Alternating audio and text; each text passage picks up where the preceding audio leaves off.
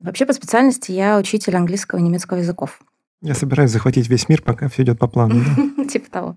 Одно дело, когда ты в агентстве находишься, у тебя есть разные сферы, разные клиенты, разные партнеры, ты постоянно поглощаешь новую информацию, и от этого экспертиза растет. Да. Когда ты варишься только в собственной тематике, она неизменно падает.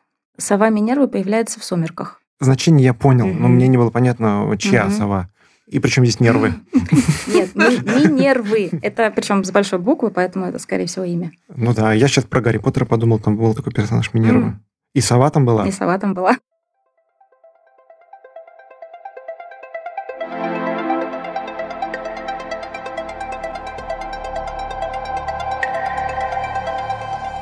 Всем привет! Мы, ведущие подкаста, собрались и разобрались. Владимир и Татьяна Морозовы. В каждом выпуске мы берем интервью у специалистов своего дела и тем самым открываем доступ к идеям, знаниям и информации о маркетинге и бизнесе.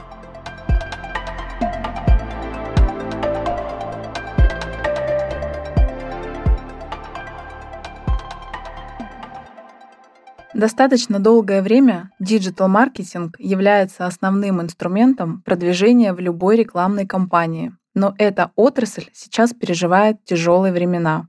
Сегодня мы собрались, чтобы разобраться в этой теме с Олесей Аветисян, генеральным директором и акционером группы компании RealWeb. Олеся с 2008 года прошла путь от позиции менеджера по продажам до позиции генерального директора и акционера RealWeb. При этом надо понимать, что RealWeb сейчас занимает вторую позицию среди performance -агентств за 2022 год по версии Ruward и третью строчку среди digital -агентств России по версии All Advertising. Помимо этого, Алиси заняла 11 строчку в рейтинге, причем совсем недавно, топ-250 высших руководителей в категории коммуникационные и рекламные агентства в 2022 году. Мы выговорили, мы справились. Олесь, привет. Привет. привет. Олеся, ну расскажи, пожалуйста, как ты прошла такой путь, да, интересны все подробности и путь вот от менеджера по продажам до генерального директора и акционера. Я, наверное, чуть-чуть раньше начну, потому что это может некоторые вещи объяснить. Вообще по специальности я учитель английского и немецкого языков. Ну, так все, вышло. в принципе, занавес. Да. В поселке маленьком, где мы жили, это в Сибири, Э, ближайший город был Нижневартовск, и там было только два направления по высшим учебным заведениям. Либо нефтяная отрасль, угу. либо педагогическая. Ну, естественно, я выбрала педагогическую. Чтобы хоть как-то придумать, как это может мне дальше пригодиться, я выбрала вот эту вот филологию. Но уровень владения, скажем так, языком у меня был сильно ниже, чем у моих сокурсников. И ну, три года первых я вот реально догоняла. Угу. На четвертом я догнала, на пятом я закончила как бы среди лучших, и э, дальше мне даже удалось поработать в школе год. В школах, начальной и в средней. Угу. И у меня был такой весь спектр от второго до девятого класса, мне кажется. И это такой, э, ну, правда, реально челлендж, потому что в втором классе тебе нужно там карточки рисовать, песенки петь, а в девятом, ну, основная задача там, да. просто удержать авторитет среди вот там огромного количества этих э, самоутверждающихся подростков. Угу. Вот. Почему я об этом всем рассказываю? Потому что мне кажется, что и педагогический опыт э, образования, и опыт работы в школе мне очень много дали для моей карьеры. Потому что ну, педагогика – это искусство, это да. воспитание, обучение. И так же, как и в компании, важно не просто самой развиваться да, и расти в чем то а как-то передавать эти знания дальше и взращивать в людях ценности, экспертизу и так далее. Но у тебя в компании больше девятиклассников или первоклассников? У меня тоже этот вопрос назрел. Все-таки, мне кажется, еще взрослее люди уже и не поиграете, ну, в смысле, с ними не нужно играть, но они уже достаточно осознанные взрослые для того, чтобы самоутверждаться каким-то образом. В 2004 году так сложились обстоятельства моей жизни, что мы оказались в Подмосковье, и был маленький ребенок, мне нужно было как-то устроиться на неполный рабочий день. Поэтому я так и написала в резюме «неполный рабочий день», любая деятельность и любая оплата. Мне кажется, что это тоже было ключевым таким угу. пунктиком, почему мне Роман Владимирович взял. Роман Владимирович, привет, если что. Это был ресурс Realty Press про ипотеку и недвижимость. Mm. И вот а, тут-то на самом деле я вообще узнала, что такое интернет, как работает поиск. А какой это год? 2004. Ну, в 2004 мы переехали, искать работу начала, наверное, ну, может, 2006. Он до сих пор существует, этот сайт, просто не очень активно.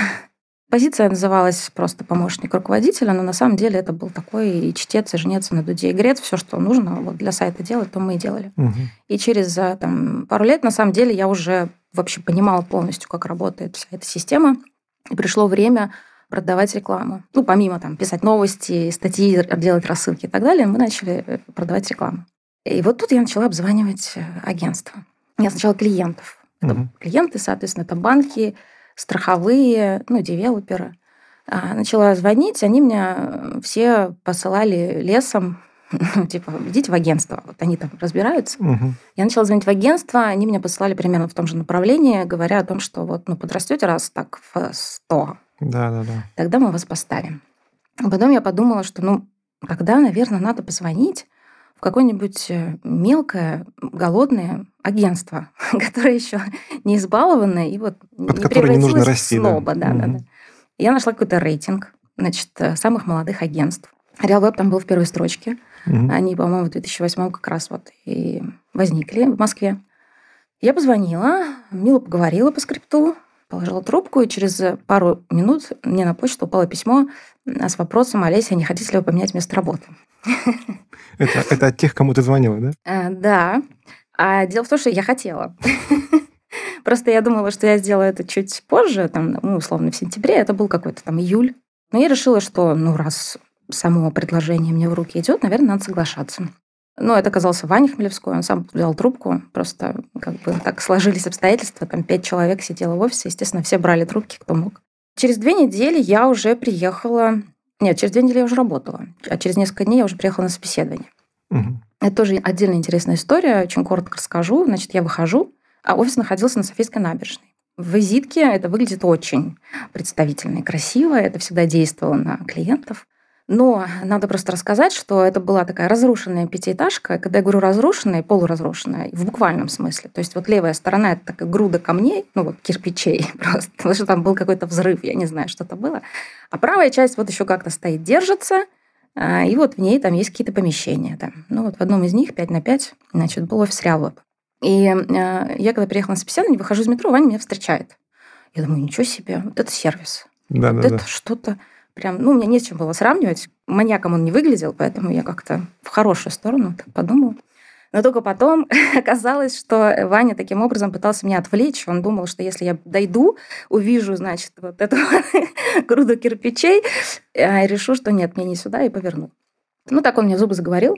В общем, и да, я через две недели уже начала работать в RealWeb на позиции менеджер по продажам рекламы. А не было у тебя желания убежать из такого офиса, не знаю, из таких условий работы? Или там все нормально было с точки зрения общей атмосферы? С точки зрения атмосферы внутренней, там было не просто нормально, там было, ну, я лучше не представляла себе. Мгм. С точки зрения внешнего, э, я вообще не избалована тогда была особенно. И мне вот эти все внешние проявления, где находится офис, ну, не играли роли. Мгм. Но Прикольно. Ваня подстраховался, все-таки решил. Молодец. Здорово, мне кажется, прям хочется услышать еще продолжение этой истории. А как, а что, как переехали с Софийской набережной, как избежали эту разруху.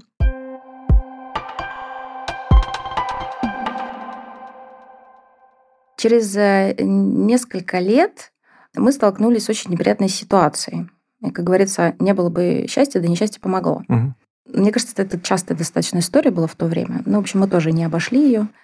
Три менеджера наших э, внутри компании решили обмануть компанию. Некоторые люди думают, что а, очень просто создать успешное агентство, просто перекинув клиентов на другие договора, Мгм. например. И вот, к сожалению, мы с этим столкнулись. Когда Ваня это обнаружил, ну, понятно, что в один день эти люди были уволены, это были тоже менеджеры по продажам.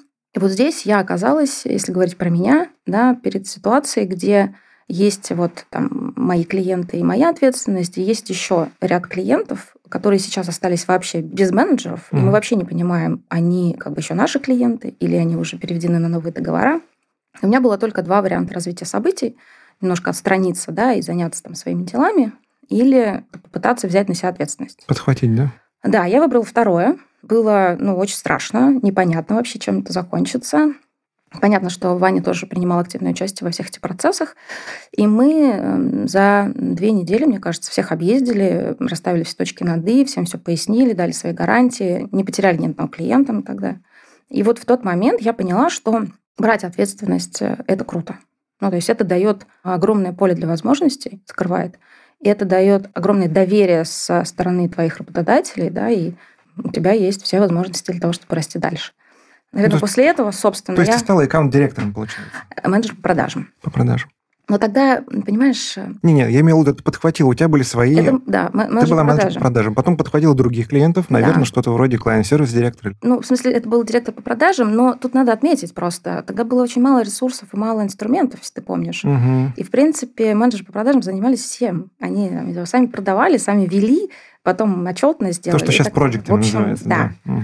Поэтому вот. Ну, в общем, да, я стала директором по продажам, потом через какое-то время по-моему, исполнительный директор, потом операционный директор московского офиса. И вот с 2019 года генеральный директор группы компаний уже там, со всеми офисами, в том числе в Питере.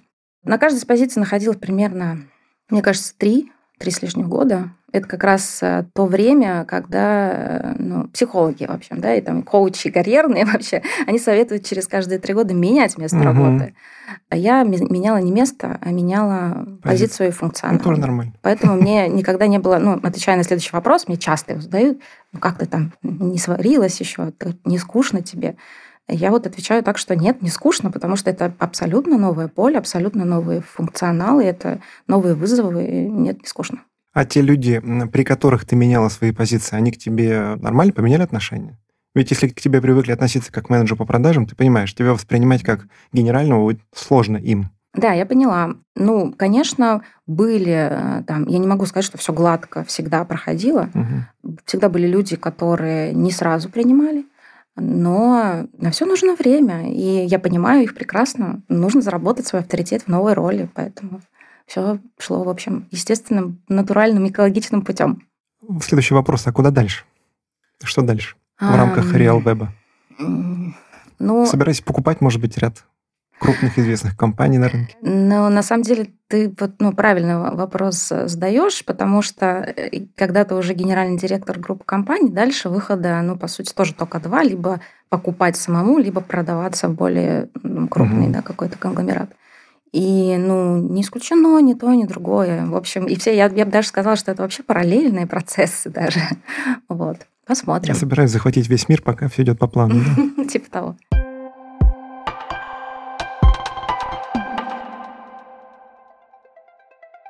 Приглашаем ваш бренд в наш подкаст в качестве рекламодателя.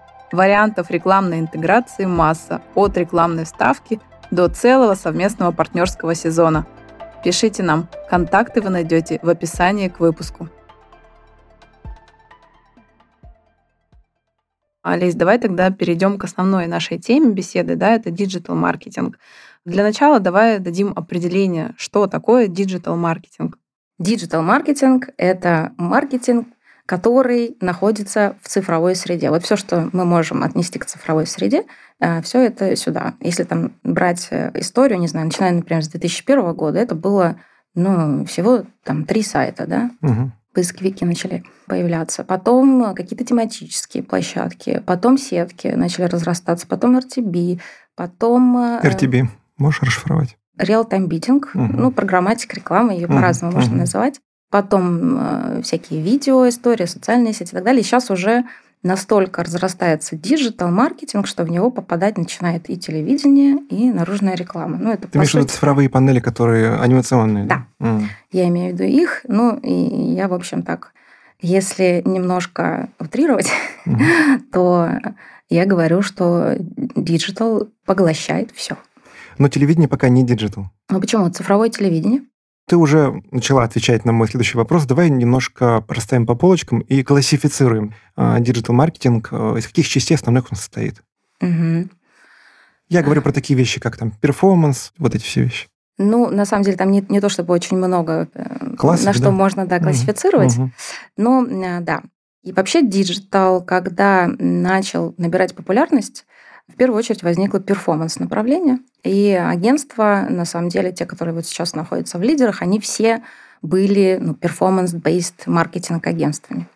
И диджитал-клиенты выбирали как раз потому, что им нужна была прозрачность, им нужны были четкие метрики, там, продажи конкретные да, по какой-то цене и так далее. Вот это все было очень популярно.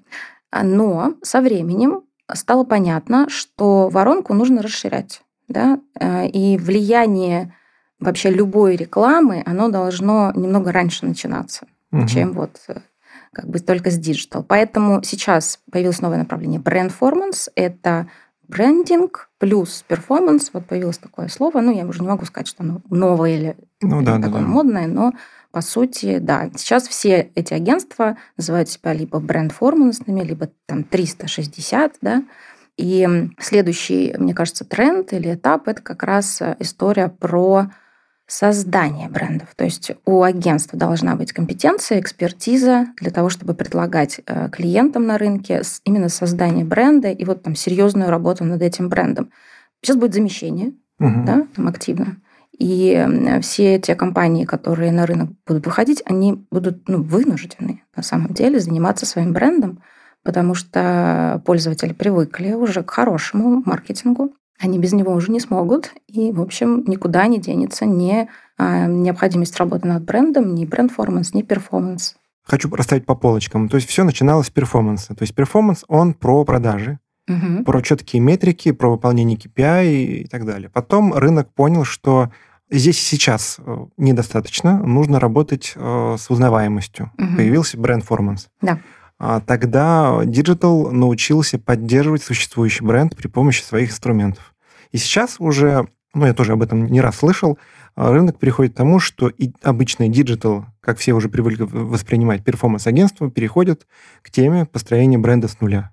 Угу. И тогда, получается, круг замкнулся. Просто он начался не с того края, да, так скажем. Да. Не со строительства бренда, а потом повышение узнаваемости, а потом работа с продажами, да, а сначала с продаж.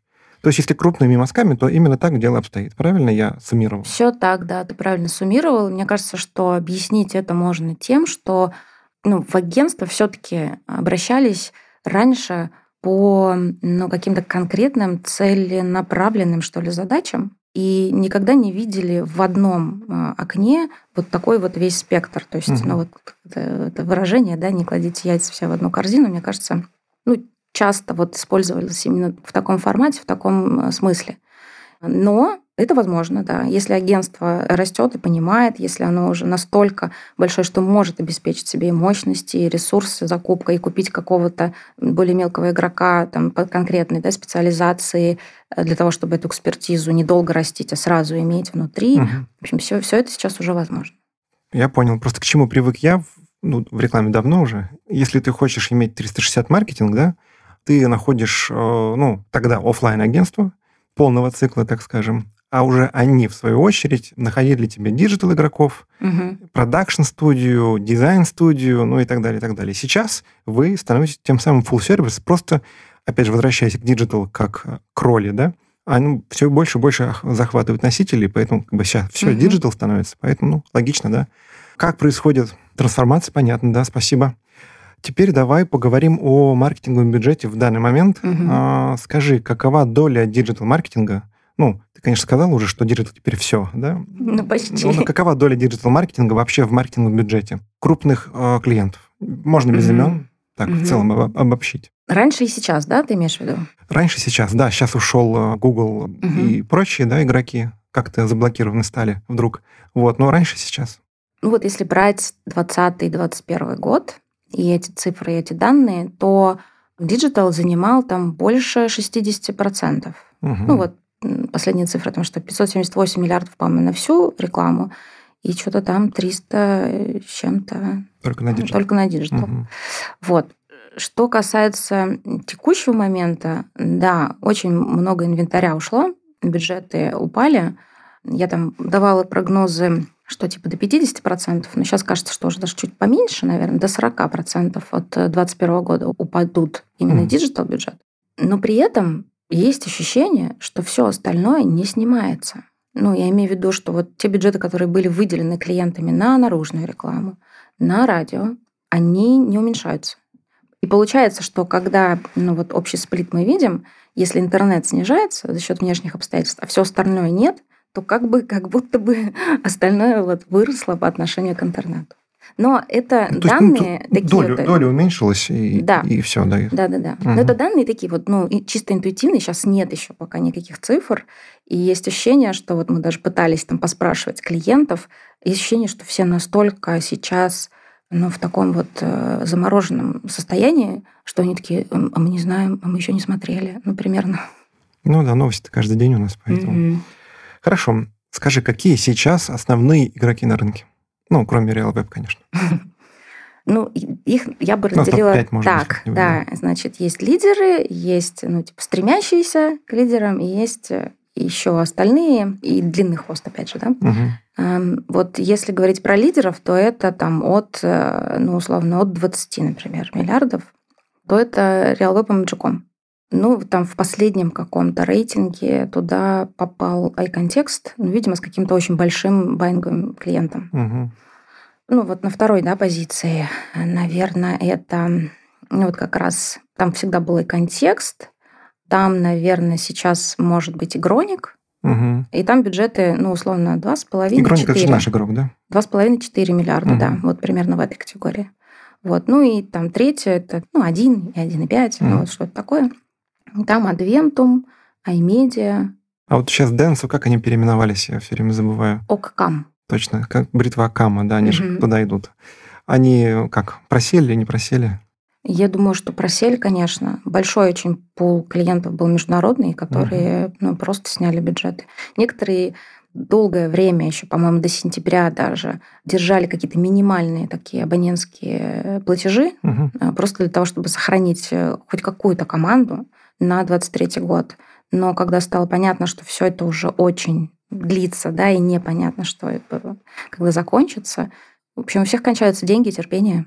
Понятно. Следующий вопрос. Скажи, без относительно к происходящим событиям, ты бы как посоветовал? Вот есть небольшой бренд. Понятное дело, диджитал он не может миновать. In-house выстраивать все или все-таки аутсорс и нанимать? Ну, м, забудь, что ты в Realweb е, да? Мгм. Ты рыночный эксперт, да? И у тебя есть большой опыт. Как ты посоветуешь? Смотря какой я бренд. Потому что там есть три основных параметра, на которые нужно обращать внимание. Первый — это количество твоей даты. Ну вот и масштаб этой даты, потому что чем выше... Данные о клиентах ты имеешь в виду? Да, я имею в Мгм. виду собранные внутри, Мгм. да. Потому что чем выше, чем больше масштаб, тем ну, важнее управление всем этим куском и важнее управлять им вот, ну, как бы на кончиках пальцев, да, Мгм, сами- мгм. само- самостоятельно, а не через э, партнера. Второй момент это ну, как бы затраты на фот и возможности. Потому что это очень-очень большой кусок. Но чтобы было понятно, в агентстве а, 75-80% э, всех затрат агентства составляет фот. Это, ну, в общем, ну, Это критерий фонда оплаты труда, а, как статья расходов. именно. Не надо смотреть только на серии. Вот рекламный бюджет, он вот такой, да? Ты же платишь Именно. много чего еще в том числе. Поэтому мы всегда Ну говорим, да. что там все наши э, ресурсы да, в агентстве вечером расходятся по домам. В этом самое важное. Мгм. Если у бренда есть возможность набрать команду, есть возможность сохранять ее, ну, скажем так, и наращивать еще экспертизу, потому что одно дело, когда ты в агентстве находишься, у тебя есть разные сферы, разные клиенты, разные партнеры, ты постоянно поглощаешь новую информацию, и от этого экспертиза растет. Да. Когда ты варишься только в собственной тематике, она неизменно падает. Вот А прям согласен надо, на 100%. Да, иметь э, понимание, если ты вообще способен эту экспертизу как-то наращивать самостоятельно, окей, значит, пожалуйста, in-house. Ну, либо делать как Сбер, создавший Сбермаркетинг, Да. да. когда, ну, по большому счету, да, это вроде как инхаус, но он в нетворкинге, да, он в тусовке, и да, он э, наблюдает и получает нужную информацию с рынка в том числе. Да, но я знаю примеры, что не все, как это обычно бывает, не все так просто, да. А Я знаю примеры с рынка, которые ушли в инхаус и настолько стали негибкими в отношении ресурса, ну, потому что если у тебя инхаус, значит, у тебя согласованная команда и затраты на эту команду. Если ты раньше в агентстве обслуживался, у тебя появилась какая-то новая мелкая задача, куда ты ее кидал? В агентство, конечно. И неважно, там есть руки дополнительные, нету, надо. Агентство как-то там изыскивало все эти мгм. истории. А когда у тебя нет внутри возможности, в принципе, там, нанять нового человека, все, ты становишься абсолютно негибким. И получается такая парадоксальная вещь. Клиент in-house, но у него не хватает на мелкие задачи ну, рук, Мгм. и вот эти вот мелкие задачи уходят опять в агентство. Ну, такой Ну, круговорот. то есть, понятно. Ну, корпоративные ограничения, они не позволяют, то, о чем ты говоришь, не Именно. позволяют реагировать быстро, что Мгм. самое главное.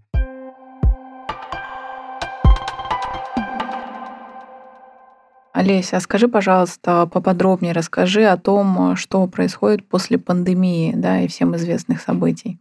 Это, мне кажется, вопрос, в котором два вопроса, потому что вообще очень разные ситуации.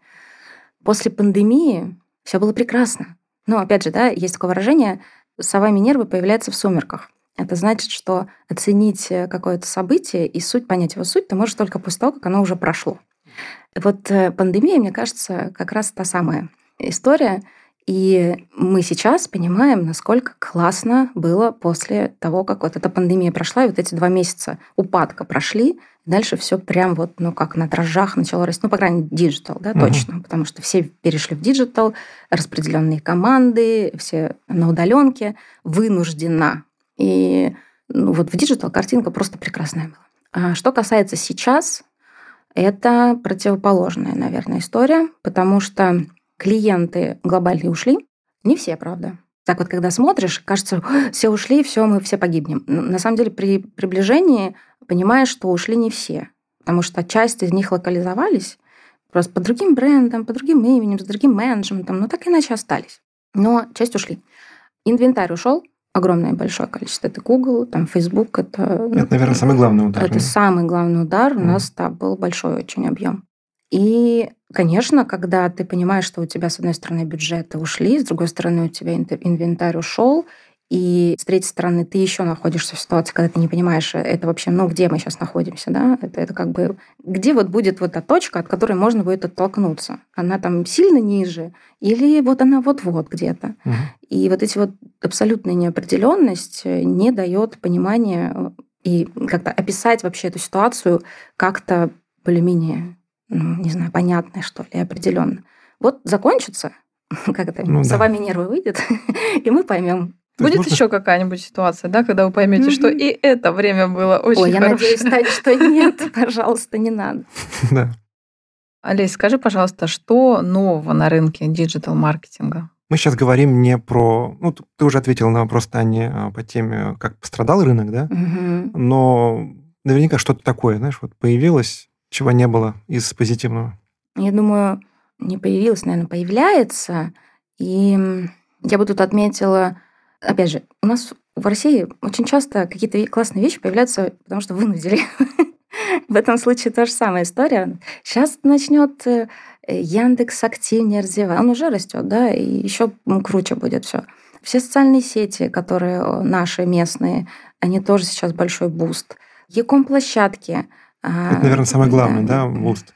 Да, Маркетплейсы, да, самый главный всего? boost. Мгм. и, ну, на самом деле, он меньше всего пострадал из этой ситуации, потому что все-таки e-com площадки, большая часть, они были наши, да, Мгм. не, не ушедшие. Поэтому вот в этих областях будет активный рост. И а, если говорить не про а, площадки и не про агентства, а про клиентов, например, то тоже огромные же возможности на тему замещения. Ну вот все, что сейчас ушло, а, люди привыкли к этому. Это все необходимо, никуда не делось, все осталось. Пожалуйста, берите, делайте. Можно даже сначала повторить, как угодно, потом там как-то отстроиться, да. от- от- Ну, наверное, и стоит повторить а, не ради повтора сервиса, а ради некой психологии Мгм. восприятия да, старого, привычного, любимого продукта. Мгм. А потом уже сделать лучше. Согласна. А если соцсети брать, ну, кроме во ВКонтакте, что у нас еще есть для реализации? То есть можно сказать, что пока только на слуху во ВКонтакте, и все. Пока можно, да, так сказать. Они же, да, все, ну, там их названий на самом деле на слуху было четыре, наверное, в каждый Всего, момент да. времени, Ага. как-то там последовательно. Но так или иначе, никто из них сейчас там не слышится. А- чем- Одноклассники рулят. Не уверена. Ну, наверное, для определенной целевой аудитории. Возможно, там ничего не поменялось. Они, они что-то поменяли, я новости читал. А, окей. Хорошо. И вот по нашей основной теме вишенка на торте. Мгм. Закон о маркировке Мгм. интернет-рекламы. Расскажи в двух словах. Ну, я помню, когда все это появлялось, самая главная беда – ничего не понятно. Мгм. Сейчас как-то прояснилось, нет? Все, можешь не отвечать. Давай так, если из 100% понятно 40. А было?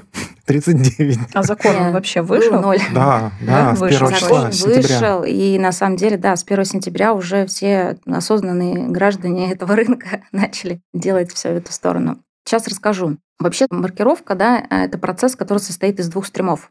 Первый стрим – это когда ты подаешь запрос на токены, на все свои рекламные носители до запуска рекламной кампании. Ты это загружаешь все в ОРД, ОРД, соответственно, уже в ЕРИР. Напрямую в ЕРИР ты не можешь быть. Единый реестр интернет-рекламы. Простите. ОРД? А ОРД Оператор оператор, рекламных рекламных, данных. данных, да. Точнее, на самом деле, там даже они не ОРД еще, они КОРД. Они типа кандидаты в ОРД. Так вот, Мгм. первая часть, ну, я про нас буду говорить, Да-да-да. да, и, в общем, я думаю, что основные игроки также делают. Первая часть, она пройдена. Все токены получены, ну, условно, все. Э, Все токены получены, все Мо- отправлено. Можно по ходу уточнить? Токен на рекламную кампанию или на бренд рекламируемый? Нет, на каждый носитель. На каждый креатив получается. Каждый креатив, каждое объявление, каждая интеграция, каждое, я не знаю, все, что вот... Этот, э, токен это некий цифровой код. Да, Ну, то есть, Сколько если там? у вас 10 креативов, будет 10 токенов, Да. правильно? И еще 5 постов в Телеграме, и еще 5 токенов. Мгм. Ну, Класс. то есть, если у тебя 10 ресурсов, на которых ты размещаешься, на этих 10 ресурсах у тебя за месяц, ну, условно, там, не знаю, два раза меняется рекламная кампания, Мгм. и у тебя есть 50 блогеров, которые должны это разместить, вот ну, просто прикинь. Ну, правильно понимаю, что, ну, ты сказала про блогеров, что нативность, она ушла. Нет нативной рекламы. Ведь М. везде должно быть как-то помечаться с этими токенами. Должны помечаться... Реклама, ПАО, какой-то там банк. Да, но они же незаметные. Ну, а, ну то есть Кегель, как всегда, все рулит, да? Я думаю, что сейчас начнут еще вот креатив и в эту сторону, знаешь, А, Нулевой пиксель, да? Да, Зашивать будем. да. А случаи уже были? Чего? Ну, каких-то недопониманий. Сделали так, и к вам со стороны э, закона... Регулятора. Я да. тебе так скажу, не то, что были. Сейчас регулятор не дает э, вообще достаточно информации. И каждое телодвижение в эту сторону вызывает вопросы. И это все вот происходит просто интуитивным путем. Мы думаем, что вот так. Но там же есть какие-то каникулы, там, где вас, по-моему, еще штрафовать не имеет права. Есть, и даже некоторые думают, что, может, это еще и продлят, но ты же понимаешь, государство как наше действует. Они не отменяют ничего, но и, типа, есть послабление. Это все тоже стратегия. Типа, не трогаем, не трогаем, но если вдруг чего-то там, то у нас есть за что зацепиться. Мне кажется, ситуация очень схожа с э, QR-кодами, когда внедрили. Ничего не понятно, как это работает. Но штрафы уже были, и вот кому-то пришел, кому-то не пришел, и вот Ты все интуитивно. про... QR-коды ковидные, вот А, эти, когда вот да, то да, же да. самое, мне кажется, ничего не понятно. Для чего, кто это все регулирует, как это все закончится.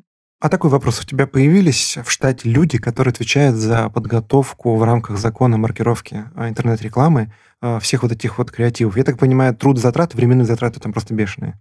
Да, и здесь э, поясню, это не новые люди, которые отвечают, потому что ты не возьмешь какого-то человека, ну, например, надеясь на то, что у него есть экспертиза в этом Ну да, вопросе. сейчас ни у кого ее нет. Поэтому скорее это такая сборная команда из э, текущих людей, ну, кроме тех, кого на автоматические какие-то действия, да, э, которые пытаются со всем рынком вот в этой каше разобраться во всей.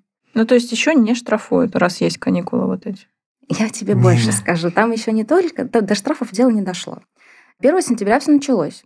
В конце сентября, значит, закончилось вот это вот первый период. Когда он заканчивается, дается... Ну, сейчас вот они уже 20 дней склонились, да. Дается 20 дней для того, чтобы провести как раз вот эту вторую часть маркировки. Я сказала про первую, токены Мгм, получения. мгм. Вторая часть – это когда ты закрываешь уже как бы все вот эти размещения актами.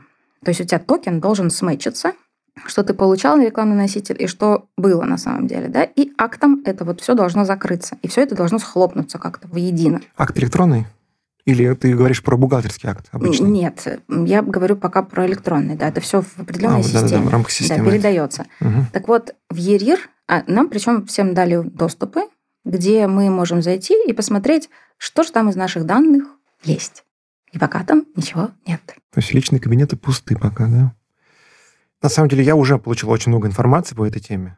Ну, то есть ты права, 40% стало яснее, плюс-минус. Ну, все вилами по воде звучит. Ну, я думаю, что и рынок, и э, регуляторы будут проходить одновременно и учиться на своих ошибках, и только тогда что-нибудь толково появится.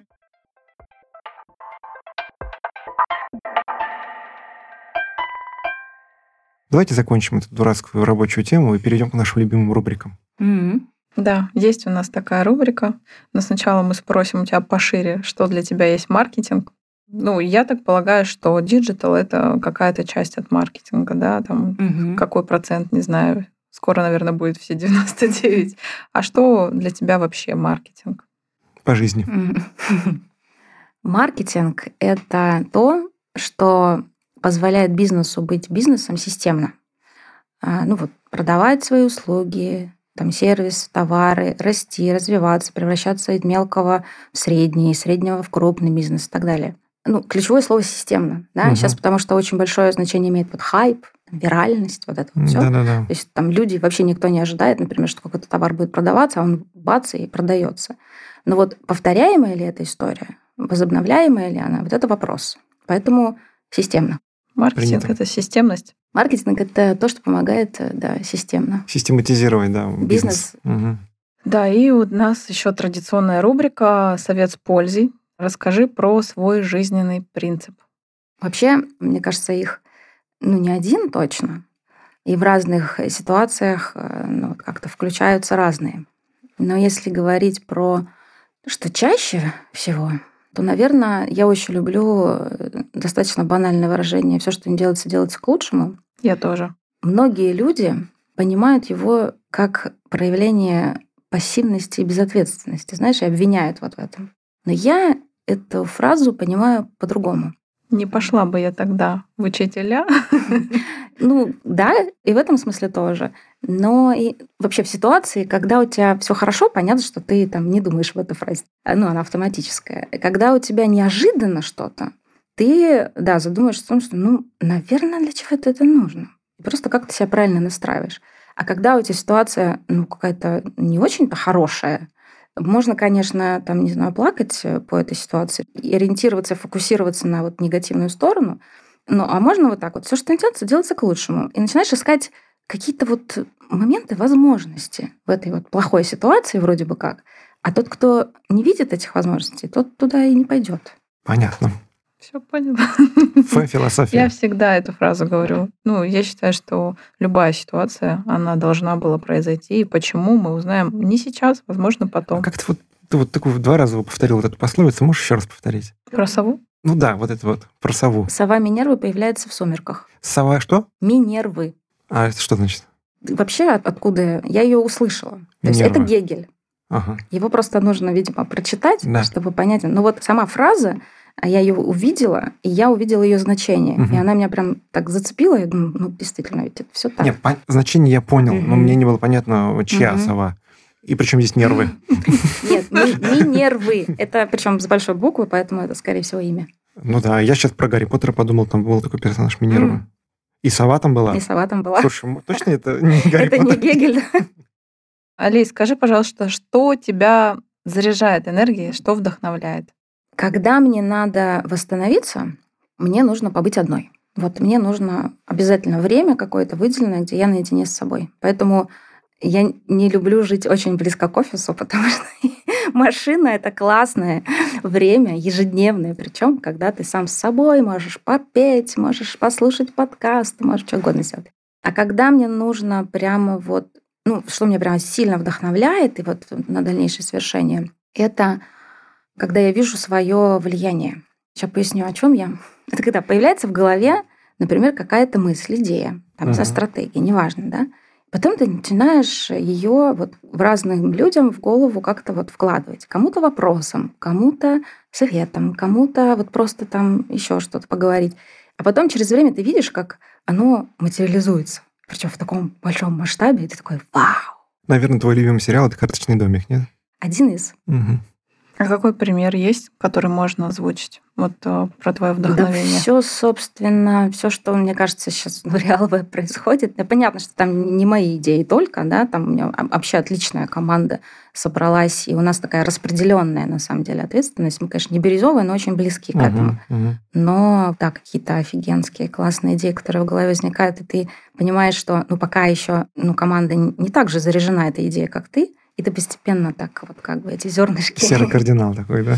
закладываешь, а потом видишь, как она вырастает, думаешь, вот это вдохновляет. Здорово, Олесь. Посоветуй, что читаешь, смотришь, слушаешь нашим слушателям интересного. Не обязательно в пределах э, бизнеса и digital. А у нас недавно, по-моему, была рубрика «Внутри Реалвеба» такая. И я там, просто чтобы это было необычно, разделила, значит, эти книги и советы, рекомендации на четыре части. Ментальное, эмоциональное, духовное и физическое. Вот если вы не против, я по тем же самым пройдусь. Uh-huh, uh-huh. Значит, э, если говорить про ментальное, то из последних книг это... Некоторые, кстати, у вас уже рекомендовали. Ну, ничего, если я повторюсь, да? «Никаких правил Netflix», «Лидеры племя», очень люблю книгу, и «Спиральная динамика». Угу. Причем «Спиральная динамика» — это прям вот такая, мне кажется, настольная книга, потому что она сама про вот циклы. И книга в разные моменты в жизни, она вот какие-то новые дает Новыми витки, красками, новые да? инсайты угу. и так далее. Для чего там эмоционального, да, наверное. Я, наверное, назову здесь книги Бакмана. Вот «Медвежий угол» мне очень нравится. Ну, вообще он весь такой вот, он очень такой вот уютный, что ли, угу. Бакман. А еще мне нравится, есть такой ресурс Сет Годин, иностранный. Можно подписаться, и на почту будут приходить а, письма. Угу. Да. И там такие очень короткие тексты, ну, прям вот про жизнь, про бизнес, про мотивации. Прям вот читаешь и такой, да, точно и поехал что-нибудь реализовать. Не слышал, ну, поищу, ссылочку приложим обязательно. Да. Для духовного, а, наверное, порекомендую книгу «Процесс присутствия». Это вообще очень непростая книга. Она, ну, точно не для всех, и не каждый к ней готов. Мне кажется, что я тоже не то чтобы прям сильно была к ней готова, но я ее один раз уже прочитала и планирую зайти на второй круг. Угу. Вообще она о том, чтобы выплескивать, значит, накопившиеся сценарии, эмоции, вот все, что там из детства, все, что нам мешает нормально по-здоровому функционировать. Mm. То есть, если там очень-очень грубо сказать, то это скорее замена терапии. Но, конечно, это смело так говорить, поэтому не то чтобы я там советую заменить терапевта как бы этой книгой, но она очень дополняет. Прикольно. А с точки зрения физического, я, наверное, порекламирую тут за бесплатно, причем порекламирую здесь э, марафон про физикал. Я Нет, просто... не говори так, порекламирую. То токен придется получать. Давай да? порекомен... а, порекомендуешь. Да, да, да, порекомендую. Да. Порекомендую, значит, э, марафон про физикал. Вообще, на самом деле, он набирает оборот. Если еще не слышали, то посмотрите. Про физикал? Про физикал называется, uh да. У них там уже... Ну, вот я сейчас в 26-м потоке, это мой третий подряд поток. Значит, поток длится 4 месяца. Это марафон про правильное питание, про правильное распределение белков, э, жиров, углеводов, э, какой колораж должен быть у человека, причем под каждого человека индивидуально, а не просто какой-то под общую гребенку. И я в третьем потоке просто для того, чтобы до такого автоматизма довести эти навыки, чтобы потом просто забыть всю жизнь на них как бы проехать. То есть чипсы не ешь, да? Ем. Там есть можно все. Ты понимаешь, там а в дело... потоке разрешили. Да. Там нет никаких запретов. Все, что вылазит в твой колораж, пожалуйста. Вот и калории не люблю считать.